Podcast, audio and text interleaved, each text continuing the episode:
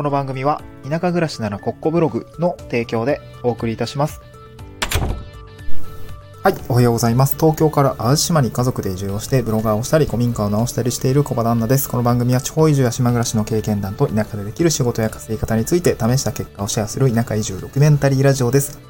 えー本題に入る前に告知をさせてください。地方移住の進め方だけに焦点を当てて、徹底解説した Kindle 本、知識ゼロから始める地方移住7つのステップを出版しました。現在 Amazon Kindle ストアにて販売中でございます。この本はですね、東京から子連れ、脱サラ移住を経験をして、私が学んだ移住の流れやコツ、注意点をですね、体系立てて解説した一冊になっております。えー私、あの、インタビューをしたりですね、あの、まあ、現在、お試し移住をしたりとか、え移住をした、えーまあ、移住を経験した人とか、あとね、え田舎に住んでいる人とかね、雪国とかの話なんですけども、ま、そういうものを、そういう暮らしをしている人にインタビューをして、え得られた知見っていうのもですね、え体系立てて解説した一冊になっており、一冊にですね、盛り込んでおりますので、えーぜひ読んでいた、読んでいただけると嬉しいです。ま4章立て7つのステップでですね、地方移住の進め方をですね、解説をしております。読者限定の端末特典も用意しておりますので、ぜひお手に取っていただければ嬉しいです。えー概要欄に、スタンド F の概要欄にですね、あの、Amazon の Kindle スターのですね、リンクを貼り付けておりますので、ぜひと、えーお手に取っていただければ嬉しいです。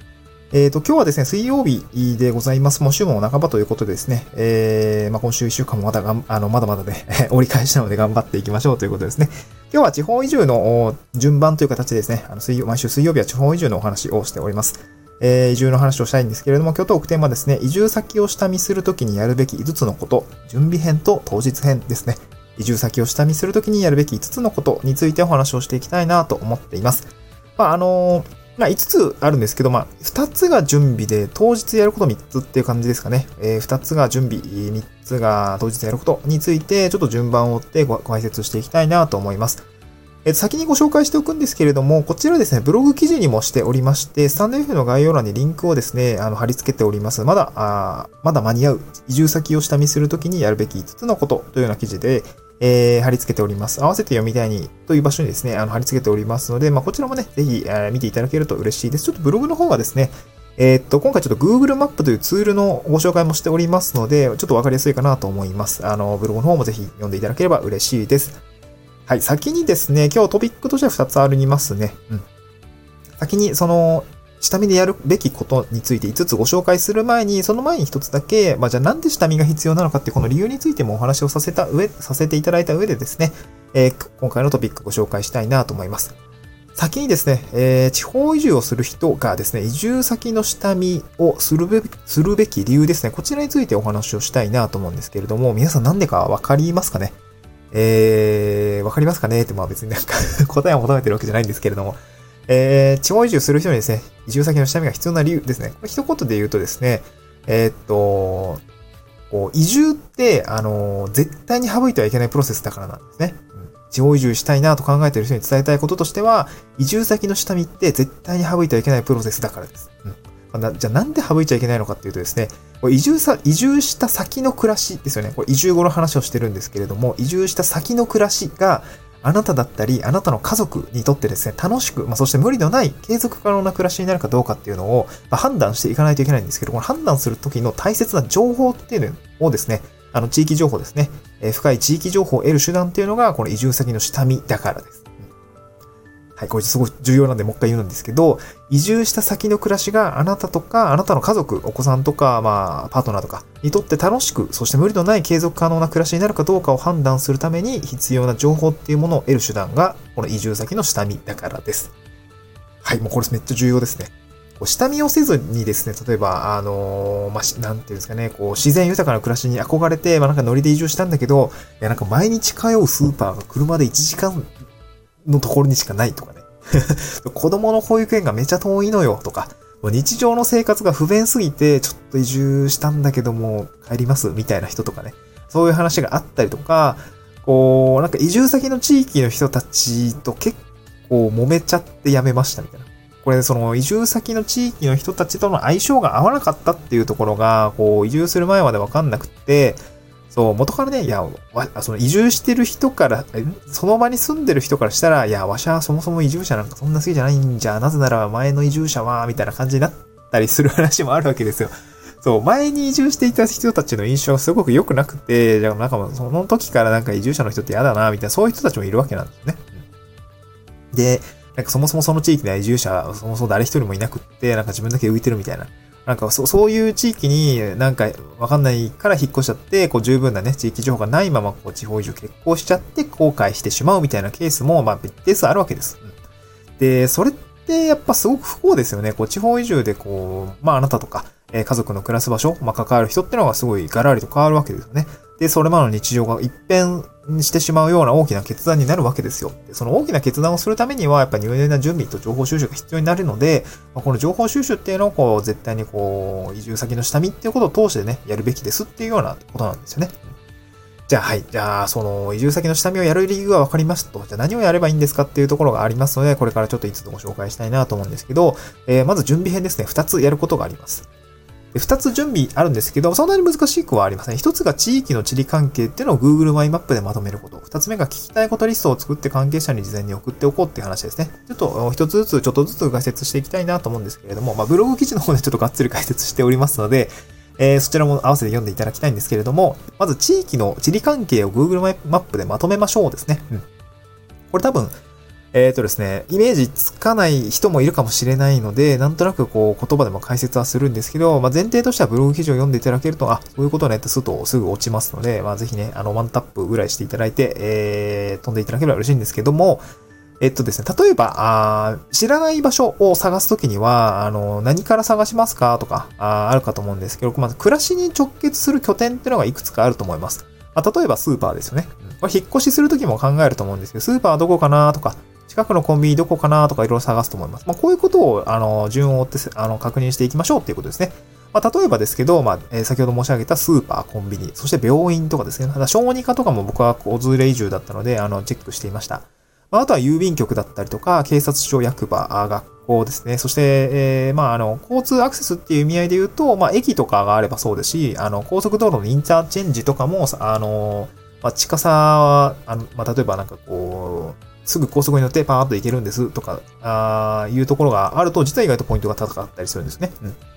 あとは公共交通の駅、ターミナル、まあ、バスとか船とかね。まあ、ちょっと、淡路島は島なんで船もあったりします。はい、あと仕事が決まっている方については職場の場所とかね、そういうところの立地関係がどういう感じなのかなっていうのをまとめておくといいっていうお話ですね。うん。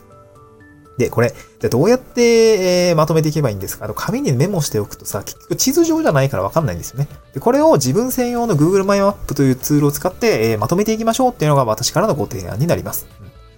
で、これをですね、あの、言葉で説明するのは非常に難しいので、もうブログを見てくださいっていう感じになるんですけど、Google マイマップって何？っていうところだけお話をさせてください。で、Google マイマップっていうのは Google が提供している無料のツールでございます。こう自分だけの地図を作ることができるサービスなんですね。で、Google マップマイマップ、Google マップは開いたことがあると思うんですけど、こう地図アプリですねで。そこに自分の好きな場所にピンを立てて説明を加えたりとか、アイコンとか色を設定することができるわけなんですよね。例えば、私で言うと、病院はここ、学校はここ、スーパーはここ、みたいなのをまとめることができるわけです。でそれをまとめておけば、地理関係っていうのが当然頭にも入ってきますし、メモにもなります。で、移住した先では、あの、実際にね、Google マップ開きながら、ここら辺確かスーパーありましたよね、みたいな感じでこう下見をしていくことができるわけです。まあ、こういう感じで準備をしておくといいですよっていうお話でございますと。で、もう一つの準備ですね。聞きたいことリストを作って関係者に事前に送っておきましょうという話ですね。まあ、これも仕事に通じるところもあるんですけど、結構ね、多分全体のこの Google マイマップでいろいろ調べていると、これとこれの距離感ってなんか地図上だとこうなんだけど、所要時間って実際どうですかね？とか、そういうのがわかんなくなったりとかするし、あとこう、この学校の学区ってどの辺ですかね？とか。そう。子供がいたら、あの、お子さん、その、どの学校、どの辺に住むとどの学区になるのかっていうと気になりますよね。なんかそういうことを調べたりとか、あと、こうな、この周辺になんかこういうものってあるんですか？と結構地図上じゃ確認できなかったけど聞いておこうとかね。そう。結構最新情報とかだったりするのを、まあ、な、なんだろうな、なんだろう、なんか自分が、例えば耳鼻科かな？耳鼻科とかにもうずっと通ってるんだけど、この辺に耳鼻科ありますか？とか、探してもわかんなかったんだけど、どうしても気になるから聞きたいとかね、そういうことがあったら、あのー、なんだろうな、あの、リストにアップして、えー、っと、共有しておくといいかなと思います。これは、これ簡単に本当に箇条書きでいいのでメールしておいてもいいし、なんか Google スプレッドシートとかね、まとめて、えー、もういいんですけど、なんかまとめて、えー、なんか、あ、そうそう、これ前提としてはこう、一人で行くんじゃなくて、結構なるべく地域の人とか、えー、移住担当者の相談窓口の人とか、あとね、これもすごく強くお勧めするんだけど、先輩移住者と、あの、一緒に行くといいんですよねっていうことを、えー、言ってるので、これその、そういう人たちに事前にこうこうこういうことが気になっていて、こういうことが知りたいんですってお話をするといいですよっていうご提案になりますね。はい、これが準備の2つでございました。で、そして3つ目、あ、3つ目じゃない、えー、当日やること3つですね。こちらをご紹介したいなと思うんですけど、1つ目が生活圏となるエリアを見る。2つ目はその土地の地形を見る。3つ目が住まいの土地や物件が決まっている場合は家の周りもしっかり見ましょうっていうお話ですね。うん、で、1つ目、生活圏となるエリアを見るですね。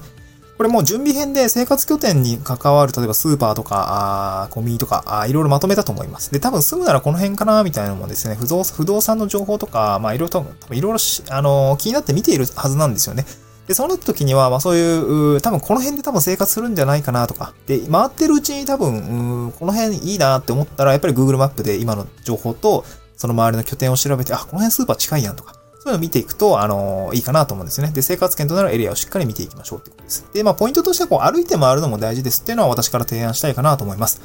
そう、車で見て回るのもいいんですけど、実際生活するってなったら、意外とこう、まあ、場所にもよるんですけど、あの、自転車とか歩いたりとか、知ってみて回るとですね、あ、ここにこんなお店があるんだとか、これなんかいいですねとか、なんかそういう雰囲気が感じ取れたりします。まあ僕の住んでるとか商店街があったりして、アーケード街になってるので、これもなんか、車で通れないけど、歩いてみたら結構なんかこの路地にすげえおしゃれなお店あるやんとかね、そういうことが分かりますので、こう歩いて回る回るってのもすごく重要ですね。うん。あと、なんていうかな、歩いてみるとですね、こう車の外に出るので、その気温とか風とかね、なんかそういうのを感じ取れるわけなんですよね。私の淡路島もそうなん、私が住んでる淡路島もそうなんですけど、瀬戸内海気候で結構温暖って言われてるんですけど、こう島の西側、まあ島の人から言わせてみれば、西側住むもんじゃねえって言うらしいんですよね。そう。で、海からのこう西風って非常に強くて、冬場がめちゃくちゃ寒いわけなんですよ。で、あとね、塩害？塩？塩の、あれ、こう、海から潮が上がってくる感じで、やっぱ西はね、住みにくい、みたいな、そんな話もきある、あるわけなので、まあそういう感じもあって、まあその先輩住者と行くといいよっていうことも言ってるんですけど、やっぱ歩いてみる、肌で感じてみるっていうのがやっぱ重要っていうことですね。で、当日やること二つ目で、二つ目ですね。えー、これは一つ、その土地の地形を見るっていうことが結構重要ですってことですね。生活圏が例えば中山間部に近かったりとか、あと街全体に、だから道が狭いような、こう、城下町みたいな。私もこう、松本、あの、長野県松本市、松本城があったりするとことか、あちょっと興味があって見ていたりとか、あと私が以前住んでいた青森県の弘前市っていうところのですね、弘前城、まあ桜が有名なんですけれども、えー、ここまでですね、結構道が狭かったりとか、坂がたくさんあったりとか、結構ね、あのー日常の生活にそんな、まあ、あの、普段は困んないんだけど、雪が降ると結構困るっていうところもあって、城下町はね。あの、結構そこはですね、地図からだと把握ができないので、こう坂の多さとか、道の勾配とか、狭さとか、険しさっていうのは、やっぱ、実際見て、え、現地に行って訪れないとわからないので、こういうところを見ておくといいかなと思います。なので、その土地の地形を見るっていうのはすごく重要ですね。えー、ブログの方ではですね、私が住んでた弘前市の事例を載せてるんですけど、いや、めちゃくちゃ雪降って、こうめっちゃ道狭いんだよね、みたいな感じで 除雪の頑張ってるんだろうけど、もうちょっとなんとかならないかな、みたいな、こうね、実際に多分住んでる人の声みたいなのが上がっていたりしますので、まあ、ぜひ読んでいただければ嬉しいですね。うんで、最後3つ目ですね。住まいの土地とか物件っていうのが、まあ、ある程度決まってる場合は、しっかり家の周りも見ましょうっていうことですね。うん。まあ、これ結構まあ、住む家が決まってる人そこまでいないかもしれないですけど、多分この辺住宅街ですとかであれば、あの、教えてくれるたのであれば、そういったところをマイマップで拠点を見ていくといいかなと思います。まあ、見、方としてやっぱりスーパーが近いとか、コンビニが近いとかね。で、僕は子育て中だったので、やっぱ家の近くにこう、気軽に遊べる公園、ちゃんと調べておか、調べておけばよかったな、みたいなのはすごく思いました。そう、これはもう本当に、本当に後悔ですね。公園が欲しいっていう方ですね。田舎はね、公園がないんですよ。うん。はい。まあ、そんな感じですね。こう、移住先の下見をすることがまずすごく重要でですね、なんて言うんでしょうね。まあ、絶対やるべき、省いてはいけないプロセスっていうところがありますね。このね、移住先を下見するときにやるべき5つのことをぜひですね、まあ、あの、直前でも必ず見てほしいかなと思います。こういうところ、あのね、あの、押さえておけば、その、ただざーっと見るよりも、絶対に集められる情報って増えますので、これからね、え、移住先を下見する方についてはぜひ読んでいただければ嬉しいかなと、あ